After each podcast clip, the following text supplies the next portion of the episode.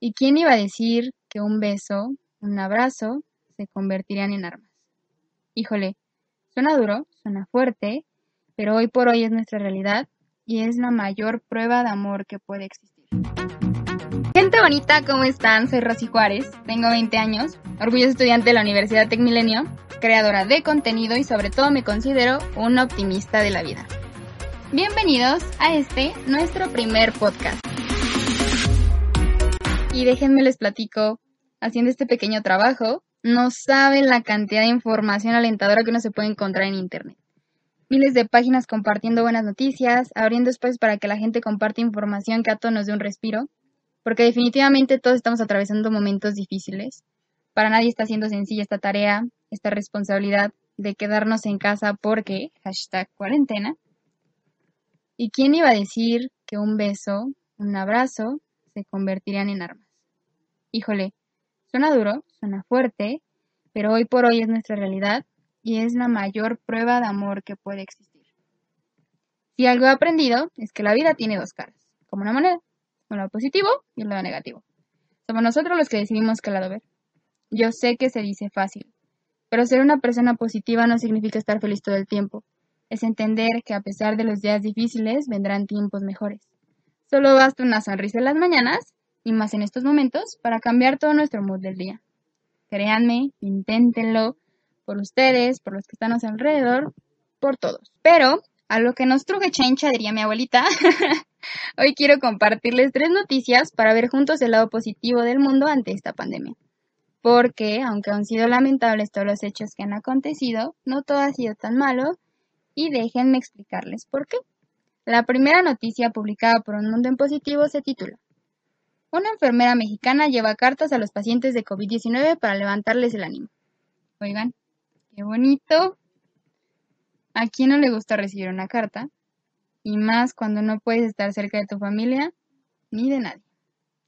La enfermera se llama Margarita Hernández, trabaja en el Instituto Mexicano del Seguro Social en la clínica número 1 en Tijuana, Baja California, y la apodan Lady Cartas, porque sin importar los nervios y miedo que causa el trabajar con pacientes de COVID-19, al ver la desesperación de los familiares y pacientes al no poderse comunicar, se toma el tiempo de recolectar cartas de los familiares. Y al llegar con sus pacientes al servicio de COVID-19, les grita, ¡Llegó el cartero! y se las entregale a quienes están en estado crítico o no pueden hacerlo. Nuestra segunda noticia, publicada por La Vanguardia, hace referencia a niños con síndrome de Williams. Y antes de compartirles la noticia, déjenme explicarles un poco qué es el síndrome de Williams. Es una enfermedad que causa diferentes síntomas, entre los que se incluyen la vejez prematura o la discapacidad intelectual. Además, son muy amigables, desinhibidos y entusiastas. El coronavirus ha destapado una rara condición médica que lleva a algunos niños con este síndrome a no tener miedo de los extraños y a querer abrazar a la gente. Ejemplo que todos vamos a querer seguir después de esta pandemia. No me van a dejar mentir.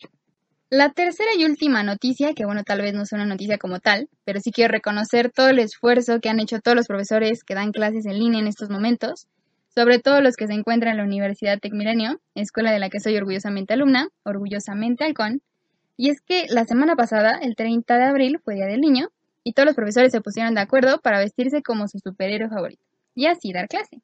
Nos encontramos profesoras vestidas de la Mujer Maravilla, profesores vestidos de Flash, entre otros personajes, y además abrieron un espacio para platicar con nosotros acerca de nuestra niñez y recordar que éramos felices con tan poco y no lo sabíamos. Algo que ahora muchos en esta hashtag cuarentena comenzamos a valorar de nuevo, fue un gran gesto, nos sacó de la rutina y vaya que también nos sacó varias sonrisas que ya hacían falta. Y como estas noticias podemos encontrarnos millones más. En serio, me alegra muchísimo que las redes sociales sirvan como un canal para no solo transmitir noticias que nos alertan, sino también noticias que nos dan vibras positivas. Los invito a hacerlo, compartan contenido positivo y sean parte del cambio. Pueden sacarle una sonrisa a quien más lo necesita. Quiero terminar este podcast diciendo que esto no es un apocalipsis, pero puede ser la oportunidad para entender el sentido de nuestra vida. Cuando Europa sufre más que África, cuando un beso puede ser un arma, cuando el dinero no puede salvarte, cuando la vida como la entendía se detiene y el tiempo se vuelve un castigo. Quizá cuando volvamos a caminar, sea más despacio, más cercanos, más humildes, más humanos. Gente bonita, muchas gracias por escucharme. Soy Rosy Juárez, lávense las manos, quédense en casa. Nos vemos en el siguiente episodio.